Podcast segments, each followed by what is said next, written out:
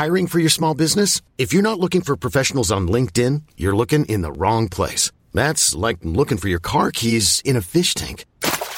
LinkedIn helps you hire professionals you can't find anywhere else, even those who aren't actively searching for a new job but might be open to the perfect role. In a given month, over 70% of LinkedIn users don't even visit other leading job sites. So start looking in the right place. With LinkedIn, you can hire professionals like a professional. Post your free job on linkedin.com slash achieve today. Olá, amigos e amigas do saber. O tema desse episódio de hoje é lógica, falácias e argumentação. Discutir pode ser extremamente desgastante, principalmente discutir na internet. As pessoas nem sempre pensam ou dizem a verdade. E para a gente saber identificar o que torna um argumento válido ou inválido, nós precisamos da lógica, que é a disciplina da filosofia que estuda as leis pelas quais a razão opera. Então, através da lógica, a gente sabe identificar se um argumento ele foi bem formado ou não, se um argumento ele é falacioso ou não. Então, nesse episódio, nós vamos passar por algumas falácias informais para que nós saibamos identificar quando alguém utilizar alguma delas contra a gente. Acompanhe.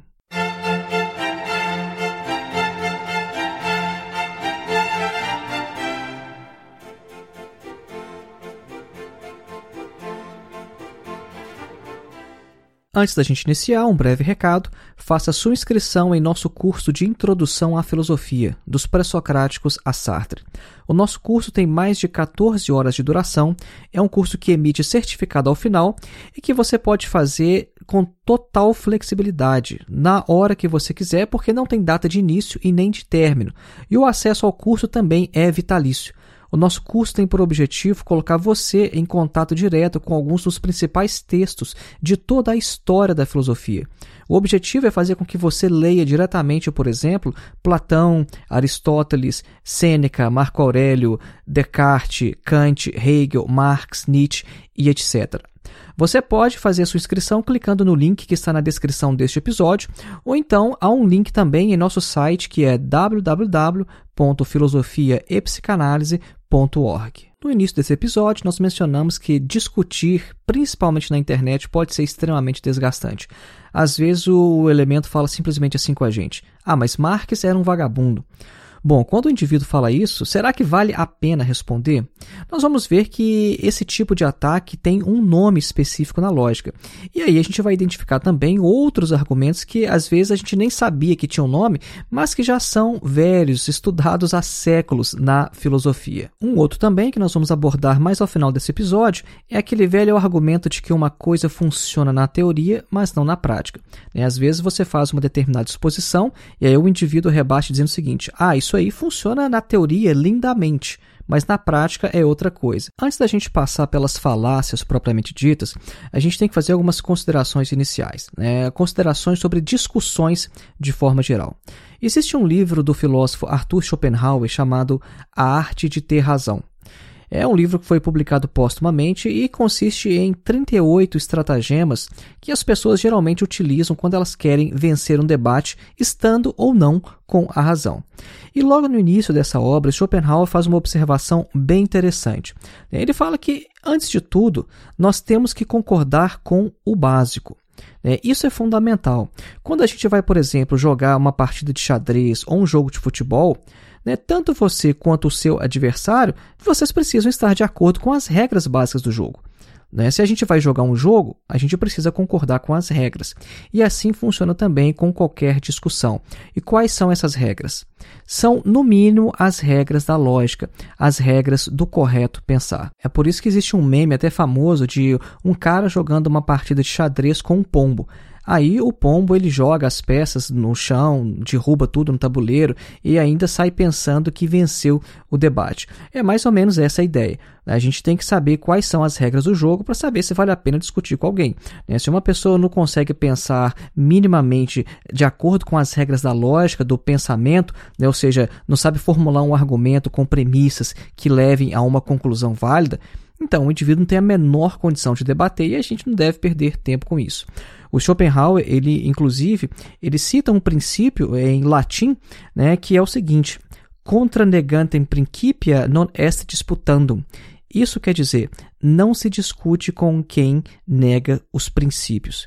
Então, primeira lição, a gente tem que saber se o indivíduo, ele de fato, ele quer encontrar alguma verdade, se ele argumenta de acordo com as regras da lógica. Porque se a gente não concorda no básico, então não tem como entrar no jogo. Nesse sentido, o filósofo Michel de Montaigne, ele também faz uma reflexão bem interessante em seu livro Ensaios. É, existe um ensaio dele chamado Sobre a Arte da Discussão, e nele ele faz a seguinte afirmação: não é possível discutir coisas de boa fé com um tolo. Não é apenas o meu julgamento que se corrompe nas mãos de um mestre tão impetuoso, mas também a minha consciência. Então, essa é uma excelente reflexão que nós temos que sempre levar em consideração. É impossível discutir coisas de boa fé com um tolo, porque a gente acaba corrompendo não só o nosso juízo, mas também a nossa própria consciência. Houve uma época da minha vida em que eu gostava muito de discutir na internet. Era a época do Orkut, aquela velha rede social, afinada rede social, que parece que até voltou aí, mas não teve o mesmo impacto que antes. Na época, no Orkut, havia algumas comunidades em que você podia entrar numa discussão séria com só um ou outro participante. E aí, se as pessoas quisessem comentar a discussão, as pessoas tinham que comentar num fórum à parte porque aquele fórum ali ele ficava reservado, era um fórum limpo, é como se fosse uma arena, né? como se você tivesse ali num combate com uma única outra pessoa e tivesse um público assistindo aquilo. Né? Eram discussões bem mais interessantes do que a gente vê hoje nas caixas de comentários dos, dos grandes jornais ou então nas redes sociais como o Facebook. É, mas o tempo foi passando e eu fui abandonando essa prática de modo que hoje eu não entro em discussão praticamente nenhuma. Às vezes eu respondo um ou outro comentário no canal e dependendo de como o indivíduo ele vai fazer a tréplica, eu já até excluo o comentário porque eu não quero fazer a coisa render, né, como dizem no popular. Com o tempo foi ficando cada vez mais claro para mim que a gente não vai conseguir resolver um problema educacional de um determinado indivíduo numa caixa de comentários de uma rede social.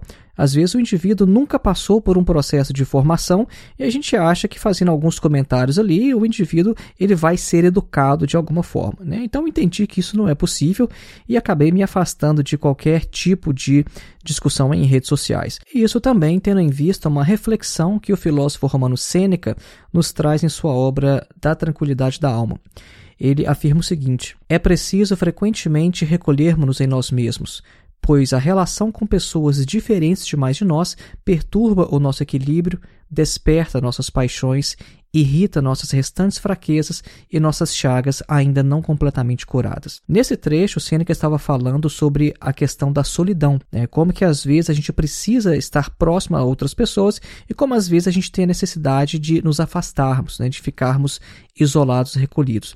Então ele coloca aqui essa afirmação no meio da frase, né? É, as relações com pessoas diferentes demais de nós perturba o nosso equilíbrio.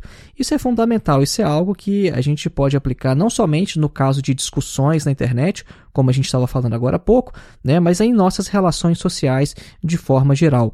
Né? Se a gente estiver perto de pessoas que são muito diferentes de nós, isso acaba tirando o nosso equilíbrio. No caso em questão, eu percebi que ficar lidando com gente que é muito diferente, que pensa muito diferente em debates infrutíferos na internet, isso estava tirando o meu equilíbrio e eu acho que é uma questão até de saúde mental né, para a gente acabar nos preservando, é importante então evitar esse tipo de discussão. Bom, mas nós vivemos em sociedade e a gente vai precisar discutir com as pessoas em um momento ou outro. Né? Às vezes não é nem uma discussão no sentido de mostrar para uma pessoa que ela está errada e que o seu argumento é melhor. Às vezes você pode estar num grupo, num ambiente de trabalho, de escola, e às vezes você tem uma tarefa em comum para fazer com as pessoas naquele grupo e você quer mostrar para os indivíduos o seguinte: olha, é, a minha opinião, a minha minha posição, a minha proposta, ela é melhor por tais, tais e tais motivos. Aí você tem que elencar os, os, seus motivos, as suas razões, e aí você vai ter que argumentar para mostrar por que a sua opinião, a sua proposta, ela é melhor. E tudo isso tem que soar também convincente. Então a discussão não vai ser sempre com pessoas que discordam de você. Às vezes vai ser com pessoas que estão numa tarefa conjunta, mas que precisam ser convencidas a fazer uma determinada tarefa. Então, para isso, a gente precisa também de lógica de argumentação. Bom, a gente sempre ouve a palavra lógica no cotidiano, né? mas o que é exatamente a lógica? É uma dessas palavrinhas que a gente usa com tanta frequência, mas que tem a sua origem ali na filosofia, mais propriamente dita, né? igual a palavra estética. Né? A gente passa em frente a um monte de salão de beleza e vê lá, salão de estética. Estética é um termo filosófico, né? a gente espera fazer um episódio sobre isso em breve. A lógica é a mesma coisa. Né? A gente sabe dizer, por exemplo, se uma coisa é ilógica ou não, se parece ilógica ou não, mas a rigor, a lógica é uma área da filosofia. Ela é uma disciplina filosófica que lida com a sistematização das regras do pensamento, ou seja, de como pensar de forma correta. E seu estudo ele é útil também para nos mostrar os erros típicos, né, que são chamados de falácias, que são o tema deste nosso episódio aqui hoje. Quando nós dizemos que a lógica sistematiza as regras do pensamento, a gente não está dizendo que algum filósofo inventou como que se pensa de forma correta e aí todo mundo vai ter que pensar do jeito que esse cara falou. Não se trata disso. É, a lógica, ela investiga como o nosso pensamento funciona e ela coloca isso no papel. Olha, nós pensamos dessa maneira e quando a gente pensa assim, a gente está pensando errado. Foi isso que o Aristóteles fez, né? O Aristóteles foi quem de fato sistematizou a lógica. E a lógica ela tem uma aplicação muito além de discussões ou simplesmente da filosofia. É, a lógica, por exemplo, é muito utilizada no campo da computação. É, Para você escrever um software, um programa, você precisa se basear na lógica. Né? E quando o programador ele não escreve de acordo com as leis da lógica, e isso acaba gerando o que a gente chama de bug, um erro no programa. As falácias elas se dividem em vários grupos e subgrupos. Né? De forma geral, a gente pode classificá-las em formais e informais. As formais elas vão lidar, como o nome diz, com a forma do argumento. E as informais elas vão lidar mais com o conteúdo. Dentro do grupo das falácias informais, existem as chamadas falácias de relevância, né? ou seja, quando premissas e conclusão não têm uma relação de relevância. E nós vamos citar, então, a partir de agora, várias falácias de relevância que são muito utilizadas em debates. A primeira falácia, então, que a gente vai falar aqui é a falácia ad hominem. Esse termo vem do latim e significa ataque ao homem ou à pessoa, né, mais literalmente. Ele quer dizer o seguinte: é quando alguém argumenta alguma coisa e, como resposta, o indivíduo ele ataca a pessoa, ele ataca a idade da pessoa, o caráter, o gênero, o status social e etc. É o tipo de falácia, então, que os indivíduos usam quando eles falam o seguinte: ah, Karl Marx era um vagabundo. Bom, ok, vamos considerar que de fato Karl Marx tenha sido um vagabundo, coisa que não foi. Né? E quem fala isso é aqueles que não têm a menor ideia de quem foi Marx, não estudam sua biografia e ficam acreditando em qualquer coisa que não especialistas aí falam sobre ele. Né? Mas a efeito de argumentação, vamos considerar que de fato Karl Marx tenha sido um vagabundo que não tenha trabalhado. O que isso impacta na sua obra? Qual é a relevância dessa afirmação para a obra de Marx? O que o indivíduo está dizendo é o seguinte: olha, Karl Marx era um vagabundo, logo, sua obra é falsa. Karl Marx era um vagabundo, logo, eu não preciso ler o que ele escreveu. Karl Marx era um vagabundo, logo, sua obra não é relevante para compreender o mundo hoje. Então percebam que nesses exemplos aí, a gente deixou explícito o que o indivíduo está pensando quando ele fala isso, né, que Marx era um vagabundo, a gente vê que não tem nenhuma relevância a premissa e a conclusão. Se você diz que Karl Marx era um vagabundo, o que se segue disso? O que isso tem a ver com a sua obra, com a veracidade do que ele falou, do que ele escreveu? Isso não tem absolutamente nada a ver. Então, esse é um tipo de falácia, falácia ad hominem. Uma outra falácia muito comum é a tu quoque. Isso quer dizer você também. É uma falácia que vai tentar dizer que o proponente do argumento é um hipócrita. Né? Eu vou dar um exemplo e vai ficar mais fácil. Por exemplo, imagine o seguinte: uh, o João ele afirma que as pessoas devem se abster das drogas. Aí o indivíduo fala: Ah, mas João é usuário de drogas. Então, qual é a conclusão que ele tira? Nós não devemos nos abster das drogas.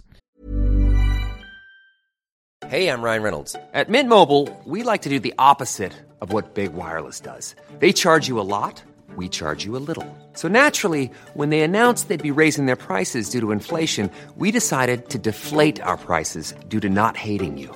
That's right. We're cutting the price of Mint Unlimited from $30 a month to just $15 a month. Give it a try at mintmobile.com slash switch. $45 upfront for three months plus taxes and fees. Promo for new customers for limited time. Unlimited more than 40 gigabytes per month. Slows. Full terms at mintmobile.com.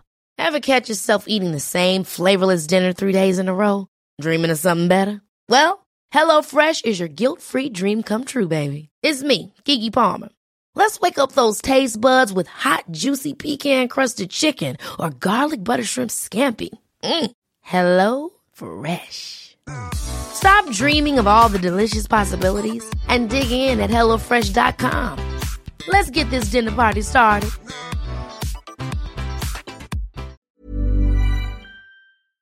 Por quê? Porque o cara que falou que a gente deve se abster das drogas, ele mesmo faz uso de drogas. Bom, mas a questão é o fato dele usar drogas, o fato de João ser usuário de drogas, isso implica em alguma coisa do que o João disse? Isso implica em alguma coisa da opinião do João sobre as drogas?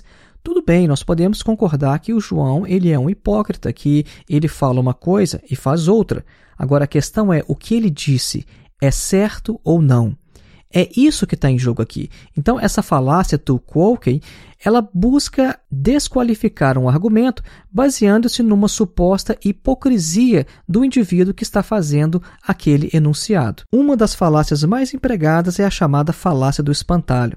Ela consiste em substituir um argumento por uma versão mais fraca, mas parecida, e então atacar esse argumento substituto ao invés de atacar a sua versão mais forte, verdadeira. Um exemplo de falácia do espantalho é na discussão entre idealismo e materialismo.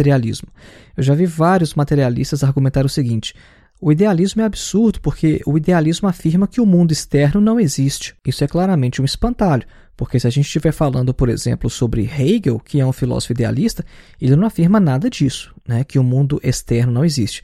Mas o que, que o materialista faz?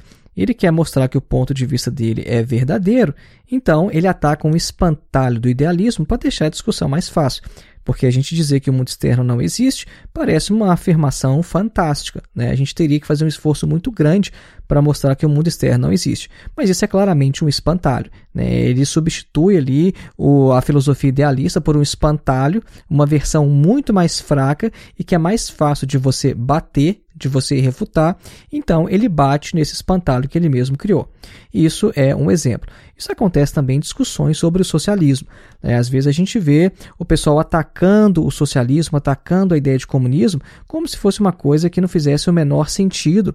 E eles atribuem essas ideias de socialismo ao Marx. É, a gente sabe que existem várias versões, várias propostas de socialismo. É, a gente, se a gente lê, por exemplo, um livro básico do Marx e do Engels, que é o Manifesto do Partido Comunista, a gente vê que nessa obra eles mesmos criticam várias outras propostas de socialismo que circulavam ali no século XIX. Então eles tinham uma proposta de socialismo e havia outros grupos também com outras propostas, né? Mas enfim, o que acontece hoje é que vários indivíduos pegam outras propostas de socialismo que são mais fracas e atribuem essas propostas ao Marx e tentam refutar o marxismo baseando-se em propostas que não têm nada a ver com o Marx. Isso também é uma falácia do espantalho, ou seja, quando o indivíduo ele tenta rebater o seu argumento com uma versão enfraquecida dele. Aí você pode dizer, mas eu não falei nada disso. O meu argumento não é este. Você está usando a falácia do espantalho porque você criou uma versão mais fraca do meu argumento para bater nessa versão mais fraca e passar a impressão de que você está me refutando. Uma outra falácia que eu acho até divertida é chamada em latim de ad baculum, que quer dizer apelo ao porrete, ou literalmente ao porrete. Essa falácia acontece basicamente quando o indivíduo tenta convencer o outro na base da ameaça. Né? O Montaigne dá até um exemplo interessante nesse ensaio que nós já citamos aqui no episódio, né, sobre a arte da discussão, que ele fala que o indivíduo chega para o outro e fala o seguinte: siga esta linha filosófica, e afirma isso com uma faca na mão. Ou então é quando, por exemplo, o indivíduo fala o seguinte: olha, é melhor você crer em Deus, a verdade está no cristianismo, senão você vai para o inferno. Bom, isso é um argumento ad baculum. Por que eu deveria crer? E se eu crer, por que tem que ser no cristianismo? Né? Então, o indivíduo ele usa o argumento né, do fogo do inferno, é uma ameaça, ou seja, se você não acreditar, você vai para o inferno. Então, esse é um tipo de falácia também muito comum, que é chamado de ad baculum. E como vocês podem ver, não significa exatamente uma ameaça física, né? porque a ameaça ao inferno é exatamente uma ameaça física, de bater na pessoa literalmente com um porrete. Né? Mas é quando você não oferece nenhuma outra razão a não ser uma ameaça, uma advertência de que alguma coisa ruim pode vir daquilo ali se o indivíduo não adotar a posição que você está apresentando. Outra falácia muito importante que suscita algumas dúvidas é chamada de ad verecundia, que quer dizer em latim a autoridade ou o apelo à autoridade. Esse argumento é basicamente dizer que uma determinada proposição é verdadeira porque uma autoridade X disse que é. É simplesmente o seguinte: olha, o pensador tal falou que tal coisa é verdade, logo é verdade. Por exemplo, o Papa disse XYZ, logo XYZ é verdade. Por quê? Porque foi o Papa quem disse. Né? Então você apela a um determinado filósofo, a um determinado cientista, a uma determinada autoridade em determinada área, né? e o motivo de aquilo ser verdadeiro é unicamente porque o indivíduo disse que é. Um exemplo seria o indivíduo afirmar o seguinte: o comunismo matou milhões, o pastor da minha igreja falou. Ora, não é só porque o pastor falou que essa afirmação é verdadeira. Isso é claramente um argumento ad verecundiam, ou seja, se uma determinada autoridade falou, logo é verdade. Agora, a gente tem que tomar cuidado pelo seguinte: não é sempre que a gente faz uma citação, uma referência a alguma autoridade de alguma área, que isso pode ser caracterizado como uma falácia ad verecundia. Né? Porque, por exemplo, se a gente faz referência a Einstein para falar sobre a teoria da relatividade, bom, a gente não tem condição de estudar física por conta própria e chegar às mesmas conclusões do Einstein, ou então fazer isso para todas as áreas né, de, de todo o conhecimento científico, né, como se a gente pudesse reproduzir sozinhos todo o conhecimento que a humanidade eh, já construiu de forma coletiva através dos séculos. Nenhum indivíduo sozinho é capaz de fazer isso. Então, muitas vezes, a gente vai ter que fazer referência a algumas autoridades que estudaram determinada coisa, determinada área, mas isso não é exatamente apelo à autoridade. Tá? Então, a gente tem que ter ali um certo equilíbrio, um certo balanço, um certo tato para saber quando essa falácia está de fato sendo utilizada. Outra falácia também muito comum é a falácia ad populum, que quer dizer em latim apelo ao povo. Essa falácia consiste em dizer que uma determinada afirmação é verdadeira porque a maioria das pessoas fala que é. Bom, se a maioria fala que é, logo é verdade. Né? Um exemplo seria a seguinte afirmação: a monogamia é correta porque a maioria das pessoas fala que é. Não, não é verdade. Não é porque a maioria das pessoas fala que é que uma coisa se torna verdadeira. Então, isso aí é o argumento ad populum, a falácia ad populum, o apelo à maioria. A falácia ad ignorantiam é o apelo à ignorância. Ela consiste em basicamente o seguinte: olha, ninguém provou que P, logo não P. Ou seja, o indivíduo ele apela ao fato de que não se sabe determinada coisa e por isso ele afirma o contrário.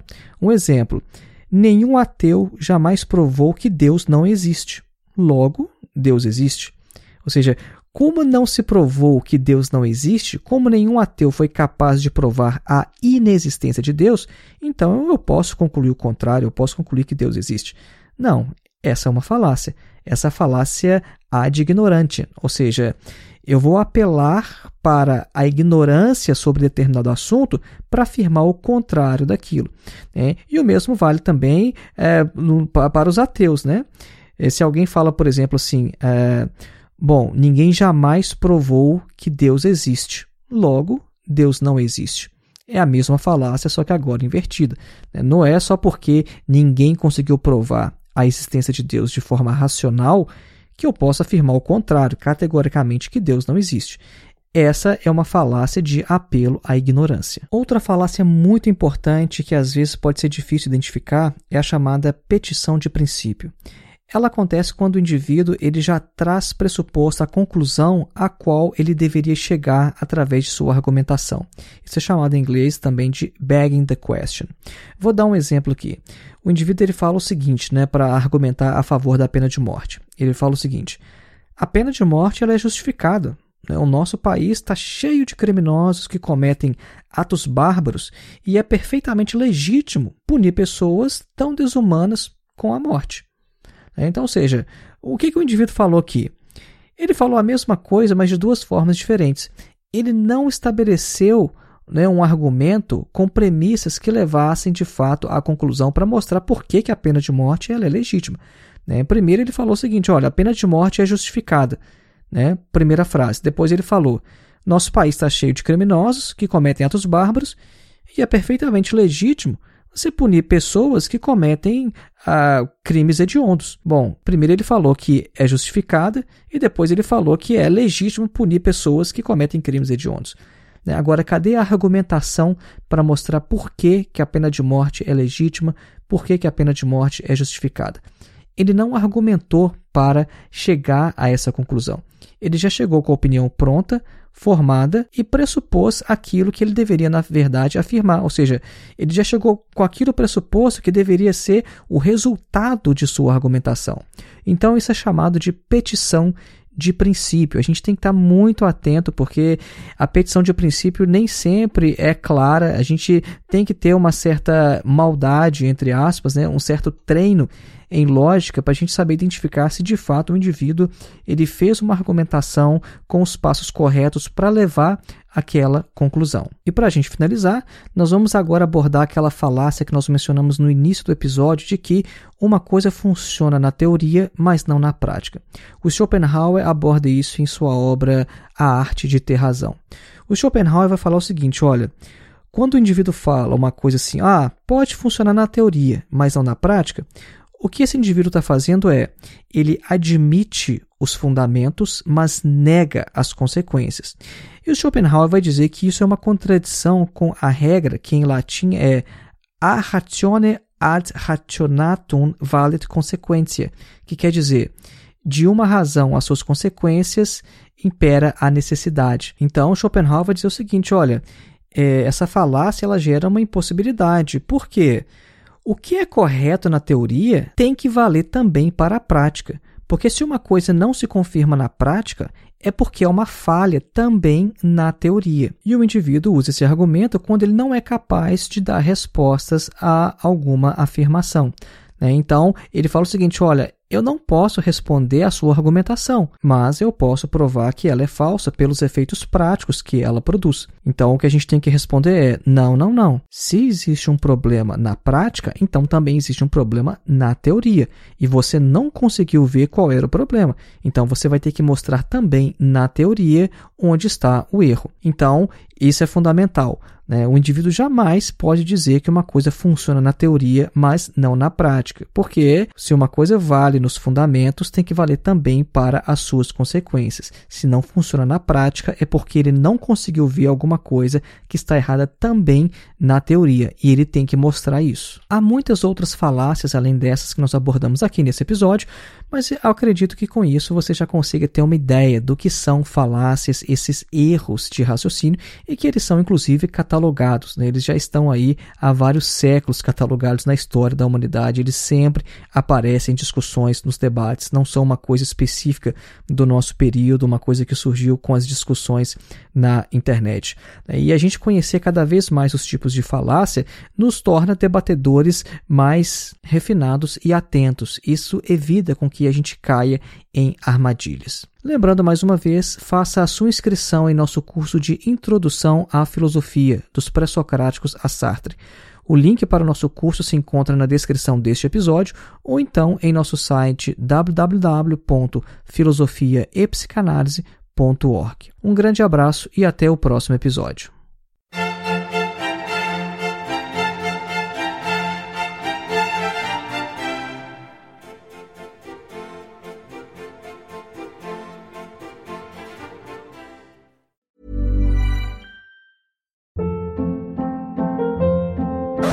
Hold up. What was that? Boring. No flavor. That was as bad as those leftovers you ate all week. Kiki Palmer here, and it's time to say hello to something fresh and guilt-free. Hello Fresh. Jazz up dinner with pecan-crusted chicken or garlic butter shrimp scampi. Now that's music to my mouth. Hello Fresh. Let's get this dinner party started. Discover all the delicious possibilities at hellofresh.com.